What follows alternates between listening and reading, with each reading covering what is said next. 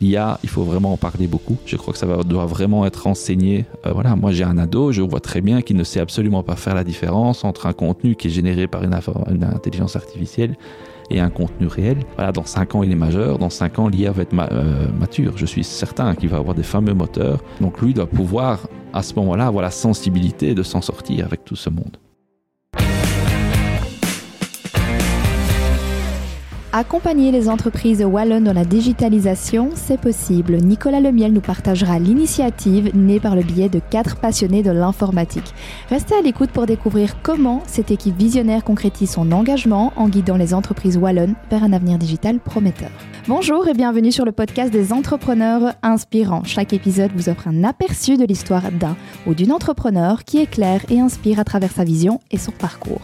Aujourd'hui, c'est un véritable plaisir d'accueillir Nicolas Lemiel, fondateur de DigiWall, entreprise basée au nord de Namur. Je suis Anastasia et je suis accompagnée de Geoffroy et nous sommes impatients de vous faire découvrir cette histoire inspirante. Bonjour Geoffroy, bonjour Nicolas. Bonjour. Bonjour à tous. Comment vas-tu? Très bien. Pour ouvrir cette conversation, pourrais-tu te présenter, nous parler de ton activité actuelle? Eh bien, bonjour à tous. Voilà, je suis Nicolas Lemiel, j'ai 42 ans. Euh, je suis informaticien depuis une petite vingtaine d'années. Euh, diplômé de, l'ENALUX ici à, Namur. Et euh, voilà, euh, j'accompagne effectivement les entreprises pour l'instant en Wallonie dans la digitalisation, dans l'informatique en tout cas. mon parcours est assez classique, c'est-à-dire que voilà, j'ai fait mes études à Namur comme je l'ai dit, et je suis sorti en 2005 et euh, j'ai été engagé très vite, même avant d'avoir le diplôme, par euh, deux entrepreneurs, euh, on va dire, bruxellois qui se lançaient dans l'e-commerce, où eux, ils vendaient tout ce qui était CD, DVD, jeux, voilà, et donc ils faisaient du rack jobbing, tous les, les médias qui étaient dans les Cora, les Deleuze, les Carrefour, enfin des grandes surfaces, plus 80 magasins à eux. Et euh, voilà, là je suis resté jusqu'à malheureusement euh, la faillite de l'ensemble du groupe, euh, jusqu'en en novembre 2009. Après la, faillite, je me suis demandé ce que, ce que j'allais faire. Et ben voilà, chez Sonica, il y avait un indépendant pour gérer le site, il y avait un indépendant qui avait fait le système central ERP. Et donc, tout simplement, je me suis dit, ben voilà, je vais suivre un peu ces indépendants.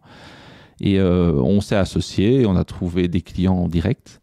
Donc il y avait déjà cette démarche entrepreneuriale d'aller voir, euh, je vais dire, des PME pour leur proposer de l'informatique sur mesure. Et, euh, donc là, on a fait euh, quelques mois, mais moi j'étais beaucoup trop jeune encore dans, le métier. Faire du commercial, expliquer à des gens, faire du change management, c'était pas possible. Je n'avais pas les épaules. Donc j'ai décidé de, de partir quand même, aller faire des expériences pour moi-même dans des grosses sociétés de type consultance tout simplement. Donc euh, voilà, je suis parti sur Bruxelles euh, à présenter mon CV, essayer de rentrer dans des équipes, des équipes de développement. J'ai été à, l'Ethnique, hein, donc c'est la fédération Wallonie-Bruxelles qui a un pôle informatique. Et c'est là que j'ai rencontré mon deuxième associé, parce que le premier, bah, c'était John, qui était effectivement le créateur de l'ERP chez Sonica, qui était le directeur informatique.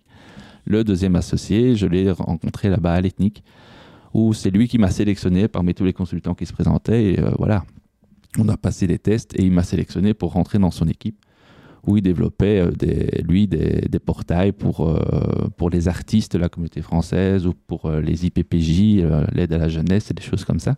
Et donc là, Christian m'a pris un peu sur son aile et j'ai beaucoup appris avec lui. On s'est vraiment, c'est une belle rencontre humaine. Et là, je suis resté un an et demi, plus ou moins.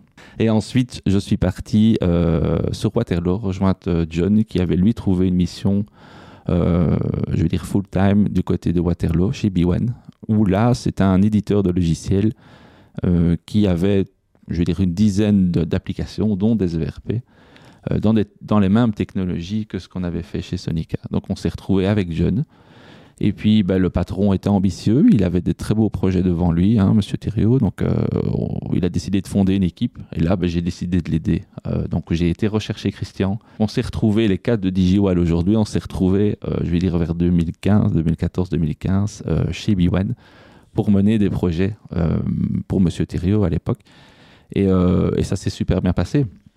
Et puis voilà, au fil des projets qui se sont terminés, euh, chacun a repris son chemin. Mais à un certain moment, on est arrivé tous à un carrefour. C'était un petit peu euh, le carrefour temporel des, des fins de contrat, des choses comme ça, où en 2018, on s'est dit, bah, on s'entend quand même bien, on va pas se séparer.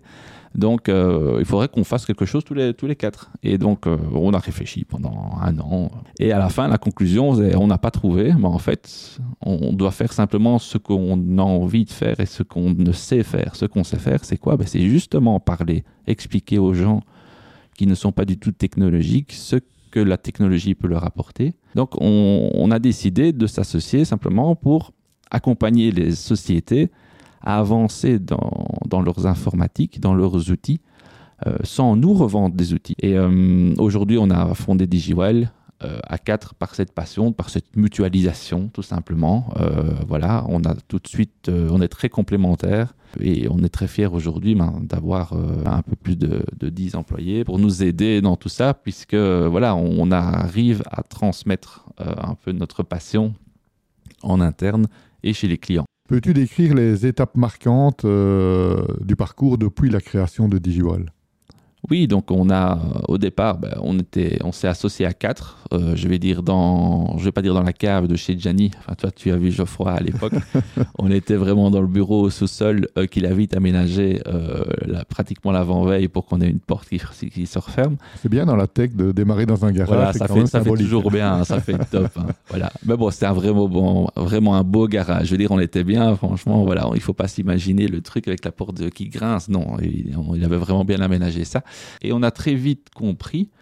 euh, notamment grâce à toi, mais à Geoffroy, mais grâce à d'autres aussi qu'on a rencontrés à ce moment-là. On a fait venir un petit peu tout le carnet d'adresses. Toi, tu faisais du YouTube, on avait envie, pouf, tu es, venu nous voir et nous expliquer que voilà le, principal ce serait d'avoir des, clients ambassadeurs et euh, effectivement on a travaillé là-dessus on a dit ok euh, maintenant qu'on est plusieurs on a plus de, de capacité je vais dire comme ça on va déjà proposer aux clients existants des, nouvelles choses tout simplement et là en fait euh, ça a pris très fort et les clients sont même venus vers nous en disant maintenant que Nicolas ou John ou Gianni, maintenant que vous n'êtes plus tout seul, on peut vous demander des choses un peu plus compliquées où on sait que vous allez savoir les assumer.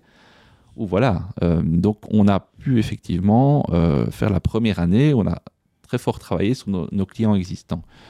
Mais de fil en aiguille, on a fait des rencontres, on est sorti de notre bureau, on est allé en event, on a appris à expliquer ce qu'on faisait et, euh, très vite, on a dû euh, engager euh, quelques personnes pour nous aider. On a pris deux stagiaires, dont un est toujours avec nous, puisqu'après on l'a engagé, c'est notre premier employé. Et puis chaque année, on a repris des stagiaires. Aujourd'hui, sur, les, les 17 personnes, pour l'instant, dans les 17, il y a un stagiaire, il y a 16 employés. Et dans les 16 euh, personnes, je crois qu'il y a la moitié qui ont été stagiaires chez nous via l'IESN. Et donc, on a pris un petit bureau de 30 mètres carrés. Et puis, un an plus tard, on a dû prendre un bureau euh, de, de 60 mètres carrés parce qu'on arrivait à 10 personnes. Et maintenant, on est dans un 130 mètres carrés et on est à l'étroit. Donc, donc voilà, on a, on a bien grandi. Et, euh, et donc, la grande évolution de DigiWell, c'est-à-dire qu'on a, on a fait beaucoup d'accompagnement, des audits au départ. On est venu euh, vraiment aider dans l'expertise. Et on s'est rendu compte que voilà, plus ou moins la moitié des dossiers que nous avions en accompagnement, mais en fait, on n'allait pas trouver de solution type produit, type euh, panaché de différentes solutions qui vont donner une vision globale et, et permettre de ne pas aux utilisateurs de recopier quatre fois la même information. euh, qu'il fallait effectivement nous-mêmes mettre la main à la pâte et créer des connecteurs ou même créer des interfaces, donc créer des applications nous-mêmes sur mesure. Et euh, à partir de là, voilà, c'est ces projets-là qui ont pris de l'ampleur euh, et qui ont fait grossir en nombre euh. Avais-tu l'âme d'un entrepreneur plus jeune? Quel a été le moment précis où tu as senti ce déclic euh, entrepreneurial? Alors j'avais, enfin j'avais, oui, j'ai perdu mon papa, mais j'ai toujours ma maman qui étaient tous les deux dans, dans le service public. Donc j'entendais beaucoup de choses qui étaient, j'ai appris beaucoup à les écouter parce que voilà, ils avaient vraiment des, des- des- des belles places et ils parlaient beaucoup entre eux. Et là, je, moi, je sentais que c'est pas ça que j'avais envie de faire. Euh, à les écouter, c'était pas simple, euh, malgré que voilà, c'est très challenging le service public, hein, on ne croirait pas. Euh, eux, ils ont, ils ont bien réussi, ils ont fait leur petit bonhomme de chemin. Euh, mais moi, je sentais que c'était pas ça que- qui, qui allait m'arranger. Donc, euh, mais je ne savais pas encore quoi. Et donc, effectivement, lorsque j'ai eu la chance d'être engagé là dans le multimédia, j'ai rencontré deux entrepreneurs euh, assez géniaux, qui, étaient le patron Jean-Noël Chamard de, de Mediadis, la DB2 Zone 2, et un consultant qui faisait le, site internet e-commerce. Hein, à l'époque, il n'y avait pas des gros moteurs, donc voilà, qui était Grégory Bronchard. Et ça, c'est vraiment deux personnes qui m'ont ouvert les yeux un petit peu, qui étaient eux très, très, très opportunistes. Je vais pas dire multi-entrepreneurs, mais qui avaient vraiment envie d'avancer. Donc eux, tu voyais vraiment l'émulation et là, je me suis dit, mais c'est vraiment ça que je veux faire aussi. J'aimerais bien avoir un projet à moi. Tu voyais des gens passionnés qui essaient de, porter leur projet.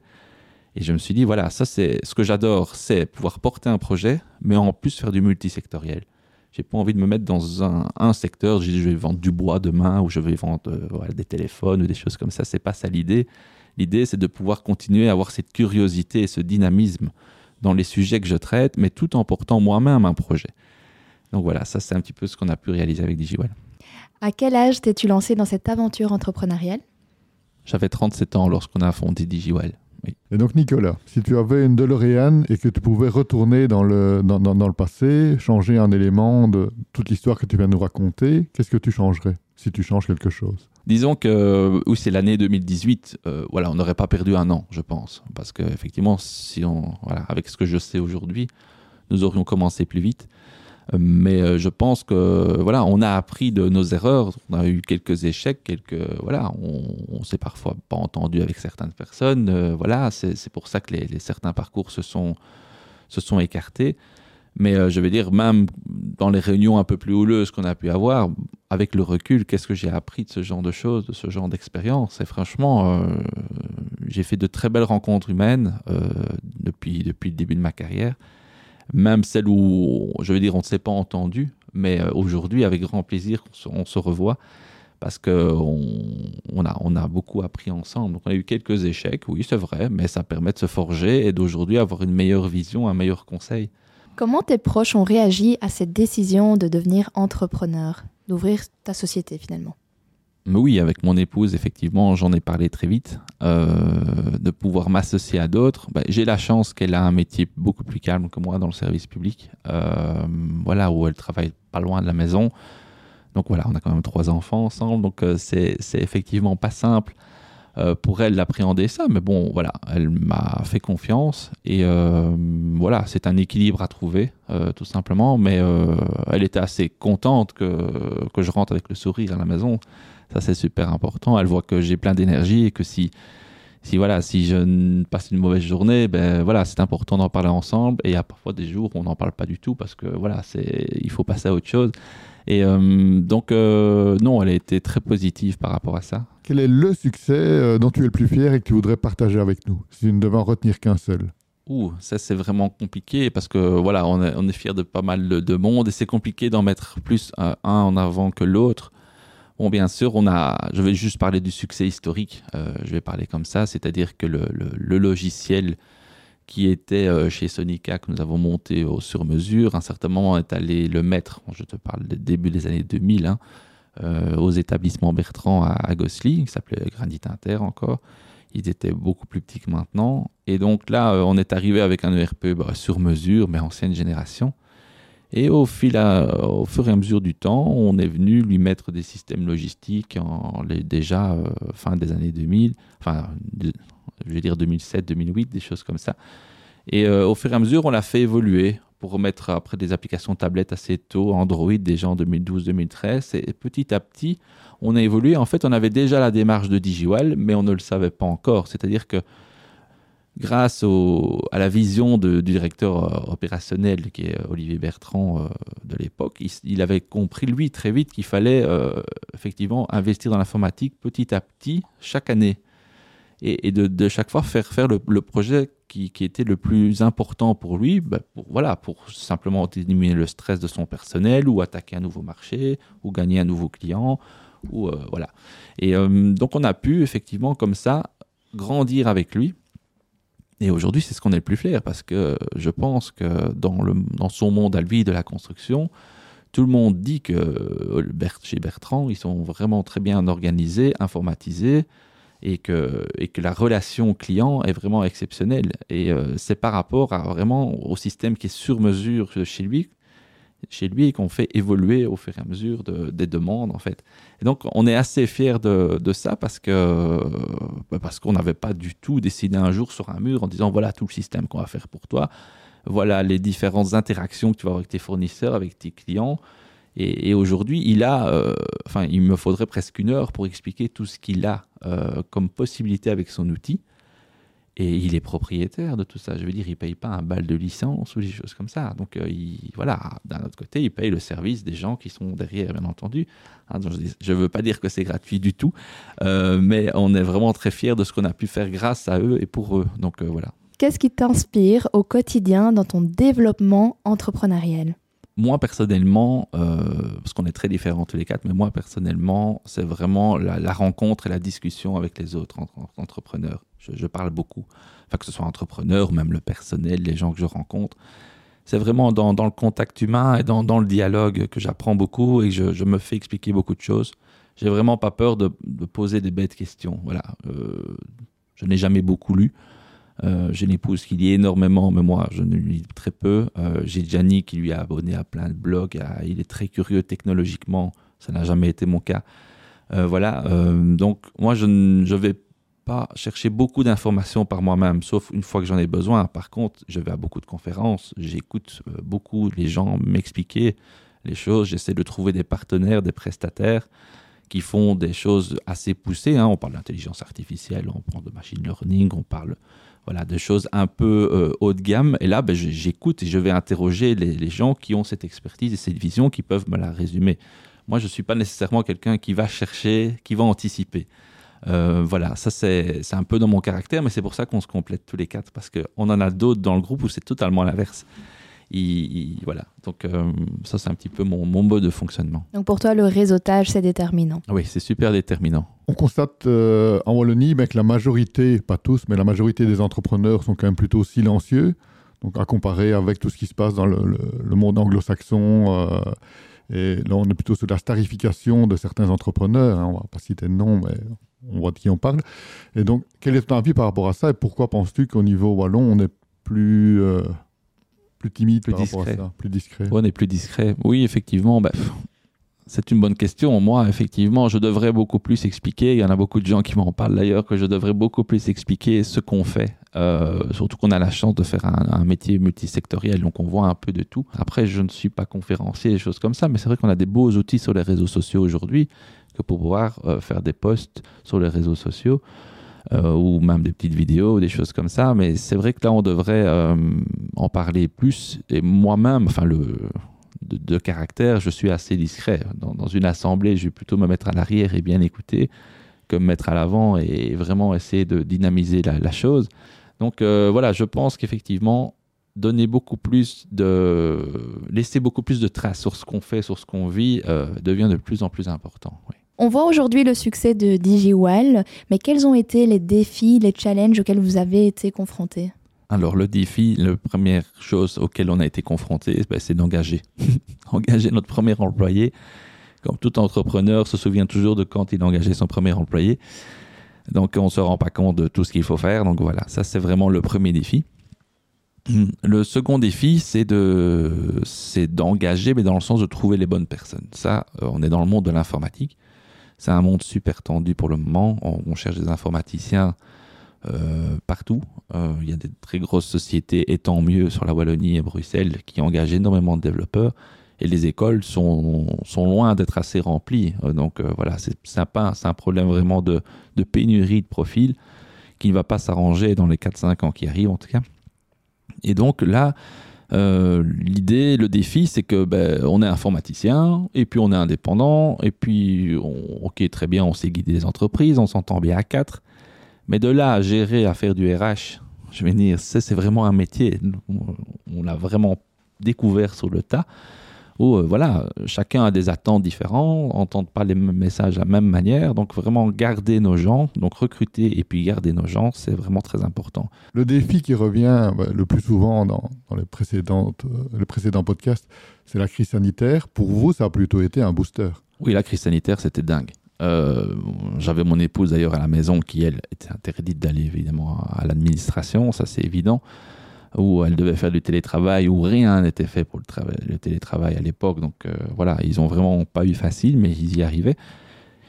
Et moi, de l'autre côté, euh, c'était euh, c'était pratiquement le 7 jours sur 7 à ce moment-là, parce qu'effectivement, on a eu pas mal de clients qui sont fait un petit peu, voilà, pris en otage, ils n'avaient pas anticipé cette histoire-là, donc on a eu pas mal de, de, de, retours en disant, voilà, il faut nous aider là-dessus. Donc on a été inondé de demandes, des coups de fil qui tombent du ciel de sociétés que jamais on aurait pu contacter comme ça, qui m'ont dit voilà, aidez-nous maintenant, parce que effectivement, on a, on a vraiment énormément bossé, euh, surtout à l'analyse, hein, donc vraiment les, gens qui guident et qui analysent, donc Christian et moi, bien entendu.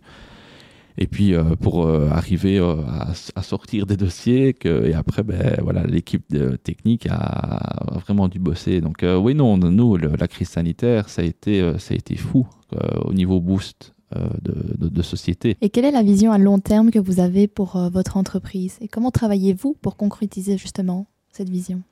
On veut rester à l'opérationnel, euh, au contact des clients. Donc, on a une vision, voilà, d'être une trentaine de personnes au maximum. Tout, voilà, ça c'est, un petit peu ce qu'on voit dans les 4-5 ans à venir, en grand maximum. C'est, c'est vraiment pas un objectif, c'est plutôt un plafond. On n'a pas trop envie d'être plus sur la même activité, c'est pas possible. Après, on, la, grande vision, ce, qu'on veut faire, c'est qu'on on a une certaine expertise tous les quatre. Euh, on, essaie de la transmettre. On a une identité. Et donc, ce qu'on voudrait, et ce qui serait vraiment la, grosse fête pour nous, c'est qu'à un certain moment, un dossier arrive par un employé, soit géré par le groupe d'employés, et se réalise sans qu'on y ait trop à toucher, euh, je vais dire parce qu'on voilà, on a réussi à mettre la même envie, la même identité dedans. Donc euh, voilà, ça c'est à ce à quoi on travaille aujourd'hui euh, pour, euh, pour dire que DigiWall voilà, soit autonome et, et, que nous, on puisse continuer à s'amuser en prenant certains dossiers, mais ne plus avoir la, la pression qui est dingue aujourd'hui de dire, OK, Nicolas ou Christian ou Gianni ou John doivent être impliqués dans tous les dossiers pour être certain que euh, ce soit notre patte. Voilà, ça, ça serait formidable. Est-ce toujours une difficulté pour vous d'engager aujourd'hui? C'est super dur d'engager parce qu'on euh, est sur des technologies très communes euh, où ben, beaucoup de, sociétés travaillent avec ces technologies-là. Donc, par ce fait, tu es face à la concurrence de beaucoup de sociétés. Ça, c'est la première chose. La deuxième chose, c'est qu'on a des besoins de profils qui connaissent l'informatique, mais qui doivent être curieux et qui doivent connaître aussi des process d'entreprise. Allez, je ne vais pas engager un informaticien où je dois lui expliquer ce que c'est qu'une TVA ou un escompte si je vais euh, faire un style ERP. Voilà.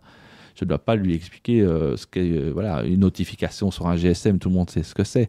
donc ça, ça va, c'est la technologie. Mais, mais le, fond d'une société, de la manière dont ça fonctionne, les validations, des achats, voilà, les, la gestion de stock, tous ces trucs-là, il faut que euh, soit ils la connaissent pour me renforcer, soit je dois accepter de former les gens. Former les gens, c'est beaucoup plus long, c'est ce qu'on fait plutôt avec les stagiaires, etc. Et puis on les fait monter au fur et à mesure avec nous. par rapport à votre métier, puisqu'on sait que l'intelligence artificielle bah, commence à écrire quand même pas mal de lignes de code, mhm. quel va être l'impact de l'IA sur votre, sur votre métier? Oui, c'est compliqué aujourd'hui de, de, voir exactement ce que ça va être comme, euh, comme révolution, mais ça va être une révolution. Ça, j'en suis persuadé. Malheureusement, je n'ai pas cette vision. Aujourd'hui, il faut bien comprendre que les IA, euh, comme on, comme on peut toucher nous en tant que particuliers ou avec des petits abonnements, ben voilà, ils n'ont pas de grande, de, de, de, grande certitude au niveau des données. Ils ont mangé beaucoup de données qui sont fausses. Euh, enfin, mettez DigiWall dans ChatGPT euh, c'est très très comique. Il va vous dire que ça a été fondé par un de mes employés, euh, qu'on vend des murs digitaux. Euh, donc voilà, il y a beaucoup d'hallucinations, comme on dit, dans, ces moteurs-là. Donc c'est un peu n'importe quoi. Mais par contre, ces moteurs existent. Et si tu leur donnes des données d'entreprise, des données qui ont été réconciliées, parce que bah, tu as un broker et tu as pu euh, avoir beaucoup. Donc, broker, donc c'est des gens qui, mhm. qui, transforment des messages. Hein. et donc, euh, des gens qui ont pu euh, voir passer, donc garder beaucoup de données, mais qui sont là 100% véridiques. Eux vont, ont un trésor en main qu'ils n'ont plus qu'à mettre dans des moteurs de, de, learning hein, et, et, en sortir là des décisions très précises. Donc, c'est vraiment là-dedans, en fait, qu'on va, on va arriver. Euh, et là, là, je suis curieux de voir ce que ça va sortir parce qu'en entreprise, tu as des entreprises qui ont énormément de data et qui pourraient, en croisant ces data, avoir euh, l'instantanéité des décisions. C'est vraiment là-dessus que ça va, ça va jouer en fait. Hein. Aujourd'hui, tu peux avoir des data, mais tu fais du BI, enfin, tu essayes de recouper, tu as des gens qui doivent pouvoir les manipuler. Ok, très bien. Et puis, ok, tu as de l'enseignement. Mais la, la, grande force de l'IA, c'est qu'ils vont te sortir ça de manière instantanée et à même anticiper, puisqu'il y aura plus de tendances. Voilà, c'est tout. je ne suis pas grand mathématicien, mais c'est ça qui va venir se recouper. Et donc là, c'est vraiment l'interfaçage qui va jouer. ce qui fait peur, c'est tout ce qui est robot, etc. Mais même avoir une oreillette qui te dit attention, là, tu vas, tu vas certainement avoir un problème euh, juste devant toi. Et qu'il arrive effectivement parce qu'il a détecté que la machine qui est devant toi est en surconsommation et que en plus euh, la pièce euh, qui est dessus est très dangereuse, et très coupante. Et enfin voilà, c'est toute une série de paramètres qui va faire qu'on va anticiper peut-être des accidents ou des machins. Donc ça, c'est les bons cas. Bien sûr, tu vas avoir comme dans tout système hein, euh, les, gens qui vont l'utiliser à de mauvais escients. Donc il faut bien comprendre que, que l'informatique et l'IA en est un, ce sont des outils. On peut, euh, avec Internet, faire des choses très mauvaises faire des choses euh, délirantes et très, très positives. Donc voilà, donc l'IA, il faut vraiment en parler beaucoup. Je crois que ça doit vraiment être enseigné euh, comme on enseigne peut-être aux enfants Internet et, la bureautique et puis euh, les choses un petit peu. On enseigne beaucoup les réseaux sociaux, le danger des réseaux sociaux, on en parle beaucoup pour les ados. Mais l'intelligence artificielle aussi. Euh, voilà, moi j'ai un ado, je vois très bien qu'il ne sait absolument pas faire la différence entre un contenu qui est généré par une intelligence artificielle et un contenu réel et encore dans le contenu réel, si ce qui est dit est réel ou pas. Euh, donc voilà, ils, sont en plein questionnement, c'est logique. Et euh, ça, c'est vraiment le, défi de demain. Donc euh, c'est vraiment, c'est eux qui vont le porter. Ils ont, moi, il a 13 ans. Voilà, dans 5 ans, il est majeur. Dans 5 ans, l'IA va être mature. Je suis certain qu'il va avoir des fameux moteurs qui, vont, qui vont sortir à ce moment-là. Donc lui doit pouvoir, à ce moment-là, avoir la sensibilité de s'en sortir avec tout ce monde. Et le vois-tu d'un œil positif? Comme je dis, euh, pouvoir vraiment avoir des belles applications. Et c'est là qu'il faut un peu se projeter. Bon, tu as des gens qui, qui, qui anticipent euh, du, du, réassort ou des choses comme ça. C'est-à-dire qu'on a eu un exemple, hein, Geoffroy, lorsqu'on était l'autre jour euh, dans une conférence où quelqu'un qui dit voilà, on a vraiment optimisé le, le réassort et la production de nos pains au chocolat parce que en croisant, euh, en croisant via une IA ben, la météo plus euh, ce qu'on vend d'habitude plus un petit peu les, événements de brocante qui sont autour du village ou des choses comme ça on sait euh, limiter les, les pertes de, de pain au chocolat qu'on avait surproduit. Et donc voilà. Ok ça ça. En fait c'est des données qu'on a juste croisées qu'on aurait pu avoir dans un rapport à l'ancienne juste que ça aurait pris du temps de le faire. Donc du temps humain c'est de l'argent donc ça aurait pu coûter plus cher à la personne qui aurait réconcilié ces, données que de réellement perdre ces, 50 pains en chocolat. Bon, bref. Mais d'un autre côté, si on réfléchit, on est vraiment dans un monde où, il faut faire gaffe à, l'économie d'énergie. Bon, cuire un pain au chocolat, c'est de l'énergie. Euh, voilà, du gaspillage alimentaire, c'est pas correct non plus. Donc, en ça, c'est très positif parce que tu vas avoir une, réponse immédiate à cette petite problématique qui est un petit boulanger. Ok, très bien. Mais c'est ce genre d'outil qui va être formidable. C'est vraiment pouvoir optimiser. Ça va nous aider à faire les bons choix de manière instantanée que pour essayer de mieux vivre dans notre monde. C'est vraiment ça l'idée. D'un autre côté, c'est un outil qui peut aussi donner des mauvaises réponses. Et donc, il faut garder cet, esprit très critique euh, par rapport à ça. Il faut vraiment que c'est un élément de réponse, mais on ne doit pas prendre ça comme réalité. Euh, ce qui est dangereux, ce qui me fait peur, moi, c'est qu'on couple ça avec de la robotique. Ça, c'est une catastrophe. Ça, voilà, il va falloir toujours bien garder, de mon point de vue, l'humain qui critique la chose euh, à côté. Ça doit, être juste un, avis, mais ça ne peut pas être la vérité, ça c'est certain il y a qui écrit des lignes de code, qui corrige des lignes de code. Est-ce que ça peut être une solution à la pénurie de, codeurs dont tu parlais euh, tout à l'heure? C'est compliqué. Ça, on a testé aujourd'hui, on a déjà beaucoup testé. Euh, c'est vraiment compliqué.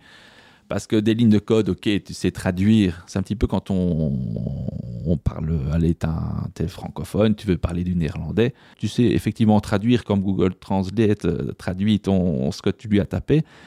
Mais bon, si tu es fort en langue, tu vas vite comprendre que c'est un traducteur automatique. Et c'est la même chose sur le code. Donc si tu veux avoir un code global, aujourd'hui, ça ne marche pas bien. Euh, est-ce que ça pourrait être euh, une aide? Certainement que ça peut être une aide, euh, en tout cas pour les jeunes, d'avancer ou d'essayer de, s'inspirer pour les gens qui ont un peu plus de bouteilles, je vais dire comme ça.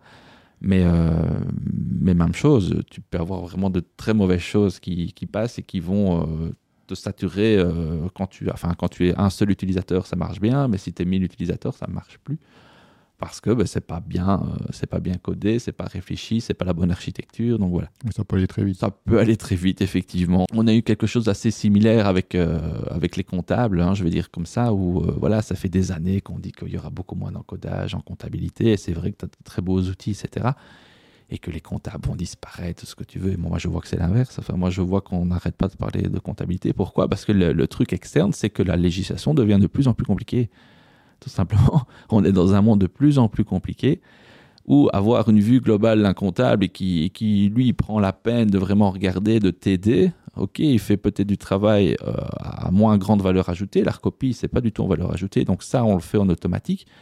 Mais en fait, derrière, il y a beaucoup de, de fine-tuning, de voilà et de d'avis qu'ils doivent donner euh, derrière. Et donc, en fait, le métier de comptable de, est toujours là et est même de plus en plus indispensable à bien comprendre le flux de données parce que il y a de plus en plus de données, elles viennent automatiquement, donc il n'y a plus personne qui les analyse. On, on, a un business grandissant un peu partout, on a plus de complexité, donc ces gens ont beaucoup plus de travail.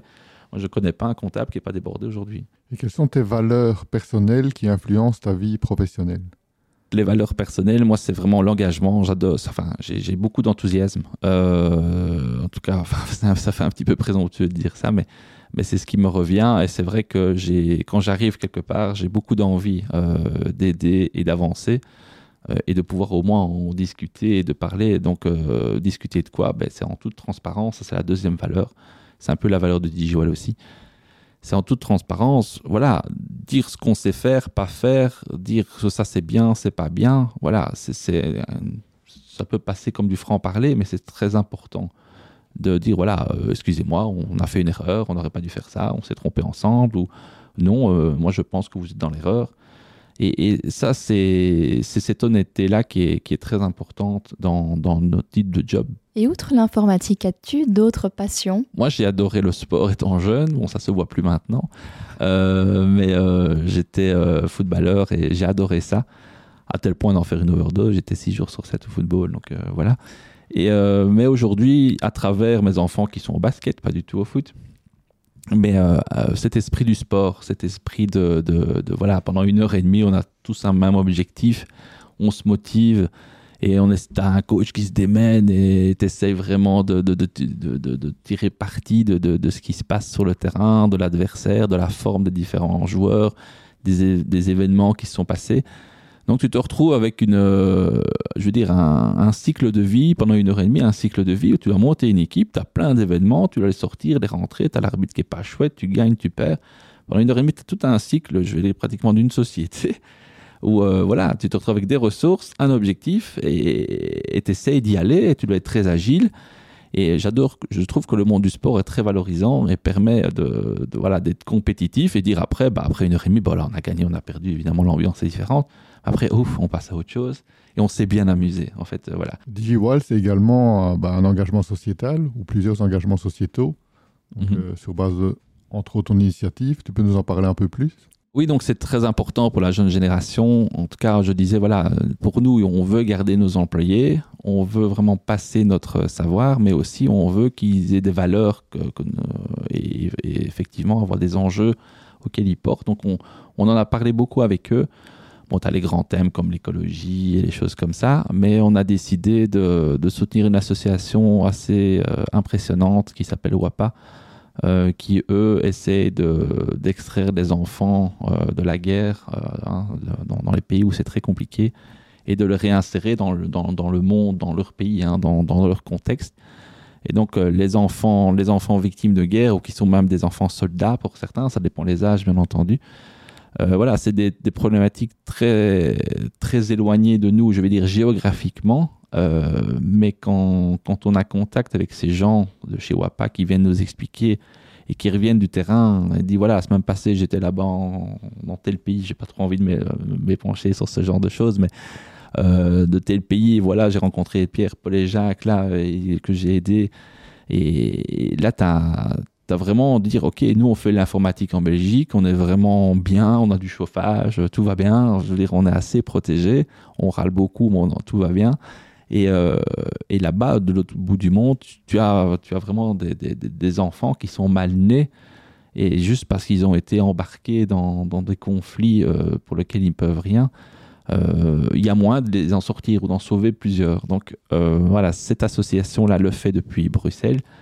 Et euh, on a décidé de les soutenir. Et donc, ils, organisent par exemple les 6 heures de paddle au lac de Genneval. On va y participer l'année prochaine, en septembre 2024.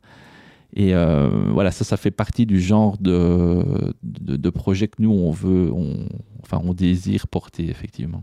Et qui parle à la jeune génération. Qui parle, oui, bah, tout le monde aussi. Voilà, on ne veut pas toujours tout euh, cibler à la jeune génération. Euh, je veux dire que c'est la jeune génération qui nous force à avancer plus vite. C'est un peu comme le Covid, où ça nous a forcé à aller plus vite. Mais cette génération qui va quatre fois plus vite que les précédentes, je trouve, nous force à aller plus vite. C'est pas tellement qu'ils ont une vision différente ou, ou qui sont voilà qui, qui, sont un petit peu allumés c'est pas l'idée. C'est l'idée que il faut eux vraiment ils, sentent l'urgence. Ils sont nés dans l'urgence donc il est temps de bouger tout simplement. Pour finir quel conseil précieux donnerais-tu à nos auditeurs qu'ils soient au début de leur aventure ou déjà bien ancrés dans l'entrepreneuriat? Moi le conseil que je donnerais c'est euh, prendre du temps pour euh, réfléchir aux rencontres qu'on a fait ce qui nous a plu ce qui nous les échecs avec qui on s'est entendu et euh, personnellement, j'étais beaucoup discuté avec des gens avec qui je ne m'étais plus entendu. Euh, euh, et, ça permet de, de, se construire et là de, de dire ok c'est là-dedans que, que je, je, devrais avancer. C'est, je veux dire voilà ça, ça sert à rien d'aller toujours chercher les choses, je veux dire, avant-gardistes, si on sait qu'on a des erreurs derrière euh, sur lesquelles on peut apprendre et, consolider euh, voilà, notre, notre savoir. Donc c'est plutôt, euh, voilà, on entend souvent des discours qui avancent, essayer d'aller, en tout cas dans le monde de, de l'IT, de technologique. Et non, prenons le temps aussi de, de, faire notre, notre rétrospective, comme on pourrait dire. Un grand merci Nicolas pour ce partage. Merci également à toi Geoffroy. Chers auditeurs, nous vous remercions de nous avoir accordé votre temps. On se donne rendez-vous prochainement pour d'autres rencontres et d'autres doses d'inspiration. À très bientôt. Au revoir à tous. Au revoir.